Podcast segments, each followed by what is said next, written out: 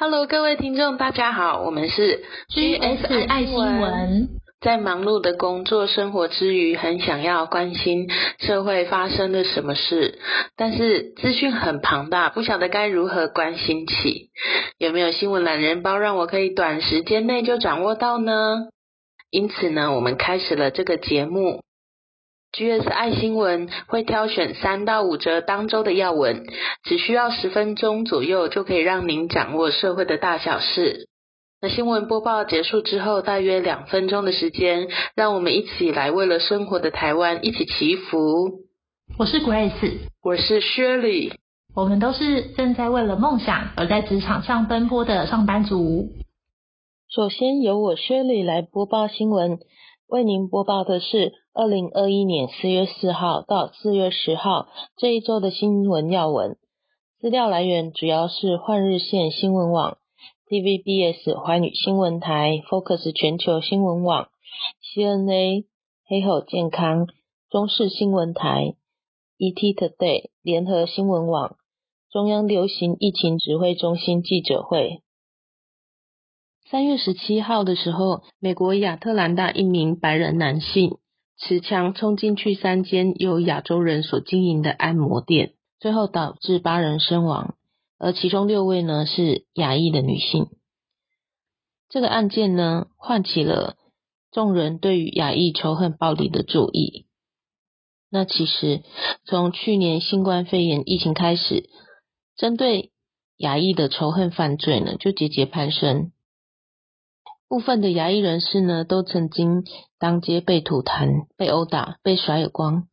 从去年二月到今年三月。将近有总共三千八百名仇视牙医的暴力案件。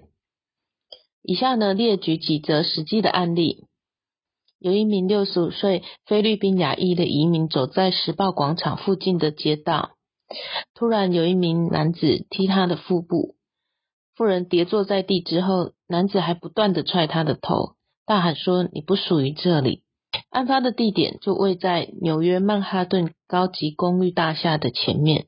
令人心寒的是，门里面还有保全人员，有送货的人，对这一个案情呢却冷眼旁观。甚至当这名妇女试图站起来的时候，保全人员所做的事情就只是把门关上。这个影片呢，在美国疯传。那像林书豪，他在脸书上也说。自己呢，在 NBA 球场上啊，曾经被 NBA 的球员骂说他是冠状病毒。那因为种族情绪的高涨呢，全美都有反仇视亚裔的示威活动。有名纽约的示威的亚裔女性说：“我今天来这里是因为人民啊无缘无故的被杀害。”但是在媒体上呢，他们甚至不称之为这是种族仇恨的犯罪，这是不对的。有一名俄亥俄州的华裔退伍军人，忍不住呢在会议上掀起上衣，用他身上的伤痕问说：“这够爱国了吗？”他怎么说呢？我们来听听看。他说：“人们呢质疑我的爱国心。”因为我的长相看起来不够像美国人，给你们看我的证据。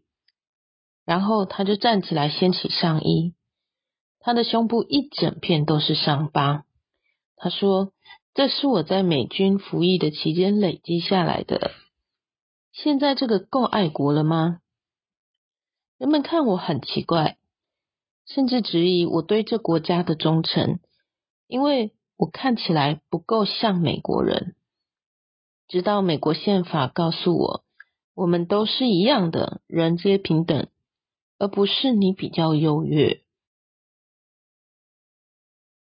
虽然拜登政府有针对亚裔的美国人提出了太平洋岛民的白宫倡议来打击仇视亚裔的犯罪。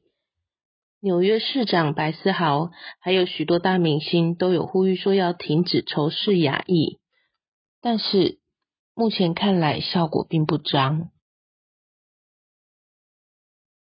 第二则新闻，欧盟药品管理局在四月七号表示，接种 A Z 疫苗之后，所接获的异常血栓病例呢，应该要列为该疫苗的可能副作用。特定的风险因子，像是年龄、性别或先前的血栓病史，都不能够断定与血栓的形成有关。这个副作用可能呢是源自于免疫反应，但欧盟仍然为 A Z 背书，认为继续施打 A Z 的益处呢是大过于风险的。上上集我们有提到啊，当时挪威跟德国有两组医学研究人员，他们独立的调查发现，A Z 疫苗有可能会诱发人体自体免疫的反应，进而引发血栓。听众们还记得吗？虽然欧盟的对外发言中并没有提及这个调查结果，但看起来欧盟应当是有把这个调查结果南瓜进来，做出这样的建议。那世卫则是说啊，疫苗跟血栓之间可能有关联，但是仅止于怀疑。那我们现在回来看一下台湾目前施打 A Z 疫苗的进度，到四月六号为止。第一级医护的接种率只有十三点九趴。台湾至今已经取得了两批 A Z 疫苗，第一批是台湾向 A Z 药厂直购十一点七万剂，效期到六月十五号，已经在三月二十二号开打。第二批是 COVAX 配送的十九点九二万剂，至今仍然在进行检验封监，它的效期比较短，直到五月三十一号。所以陈时中在四月七号宣布。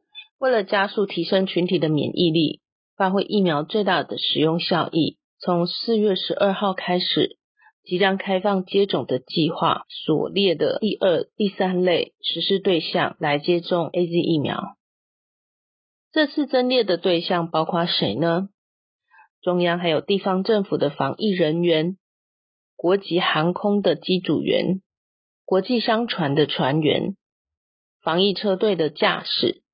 防疫旅馆实际执行居家检疫工作的第一线人员等高接触风险的工作者，预计呢总共十二点五万人。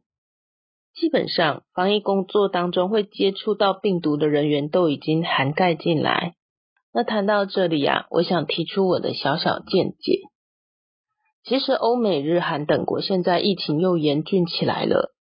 主因呢是变种病毒的肆虐，甚至有美国接种了两剂疫苗了之后又确诊的案例。这一则在下面呢我们会再细谈。那可是我们台湾呢，到目前为止真的还是防疫做得很好，这大家都有目共睹。我最近也在思考，为什么我们能够做得比较好的原因的时候，我真的有发现一个不同。当然，我相信我们有很多地方做得很好，因此才能防疫有功。我发现呢，台湾最大的不同就是一开始就是由中央流行疫情指挥中心站在第一线，来跟全国说明疫情的状况，记得吗？去年疫情刚开始的时候，其实蛮恐慌，因为我们从来没有遇到过这样的疫情。当时我就蛮期待每天都能听到指挥中心的说明。每天每天都想听到新的发表、新的进度。那记者会上呢，这个排排坐的这个官员啊，很多都是有医学背景的。然后每天啊，每天都召开记者会，中午一点的时间。那我们听了记者会的说明之后，台湾全体啊也算蛮乖的。疫情中心啊，叫我们戴口罩就戴口罩，叫我们保持社交距离，我们就保持社交距离。相信大家跟我一样记忆都很鲜明吧，甚至连国际都认定我们台湾就是因为超前部署，可以有效防堵疫情的扩散。我们呢一开始呢就是疫情指挥中心来拥有发言权，甚至在防疫这件事情上，指挥中心是拥有相当的主导权的。因为很多的防疫措施我们很快就执行下去，才能够很快防止疫情的扩散。像是很快就定好口罩发放的方法啦，很快就限制公共场所的进出啊等等。但是啊，我觉得其他国家好像不太一样诶。像美国的话呢，虽然佛奇也有发言，也宣布防疫措施，但是好像感觉主导权还是比较在总统川普的手上。法国啊、德国啊、日本、韩国等等。看起来好像是总统拥有主导权、决策权。我们台湾跟其他的国家有点不太一样，对吧？这就是我发现的小小的不同，跟各位听众分享一下下。第三则新闻其实也是跟疫情相关，我们稍微看一下全球还有韩国目前的疫情。欧美国家现在已经进入了第三波疫情的流行期。那日本跟韩国的政府啦，只是公开讨论第四波流行的可能性，并且呢，已经在筹划要加强防疫的措施。那疫情呢，在流行起来的原因，我们上集有谈论过了。最主要的原因啊，就是因为变种病毒的肆虐，甚至呢，在美国呢，有出现呢，已经施打了两剂了疫苗之后还确诊的案例。专家说。施打疫苗之后会再确诊的人呢，有五趴的可能，他们称之为突破性病例。这表示疫苗是没办法百分之百防护病毒的。但是接种疫苗之后再确诊的人呢，是不会变成重症的。所以，即便是接种了疫苗，我们也还是不要松懈哦。在南韩呢，四月八号单日就飙破了七百例确诊。由于民众外出聚会聚餐的时候放松了警戒，造成疫情快速扩散。全国各地的教会啊、啤酒吧啊、托儿所啊等等都有传出大规模的群聚感染，又加上变种病毒流入，所以让单日的新增病例突破七百人的规模，创下三个多月以来的新高。祷告。亲爱的神，您曾经在旧约里面预言理想世界的来临。当神派遣主来到地上时，透过主，您会展开地上天国的历史。在那和平的国度中，是有小孩一样单纯的人来引导像狼一般、像老虎一样的个性的人。吃草的牛和熊，小孩子和蛇都可以和平共处。这是因为认识耶和华神的知识充满全地的关系，所以像狮子、老虎一样凶猛的个性的人，像蛇一样奸诈狡猾的个性的人，像小孩一样单纯的个性的人，像羊一般善良个性的人，都能够彼此和平共处，以着神的爱来爱彼此，和平的对待彼此，彼此不会伤害彼此。不会有猜忌、嫉妒、纷争、仇恨、冷漠、勾心斗角等等的事情。神啊，这样的爱的国度、和平的国度、地上天国，我们真心的恳求神在地上能更加的展开这样的历史。虽然目前因为疫情而辛苦，经济方面也辛苦，有些人遭受病痛的辛苦，因为害怕疫情而担心、担忧、焦虑的痛苦。虽然有很多的痛苦、不安、担心、忧虑充斥着，但是恳求神，让我们不要在这样的末世当中失去爱。相反的，我们能更加的付出爱，我们能更加的造就自己，让自己更充满爱的内心来待人接物。当我们如此付出的时候，好让神能在这样的基础之上，更加的展开地上天国的历史。我们恳求这一点。感谢奉主基督得胜之名祷告，阿门。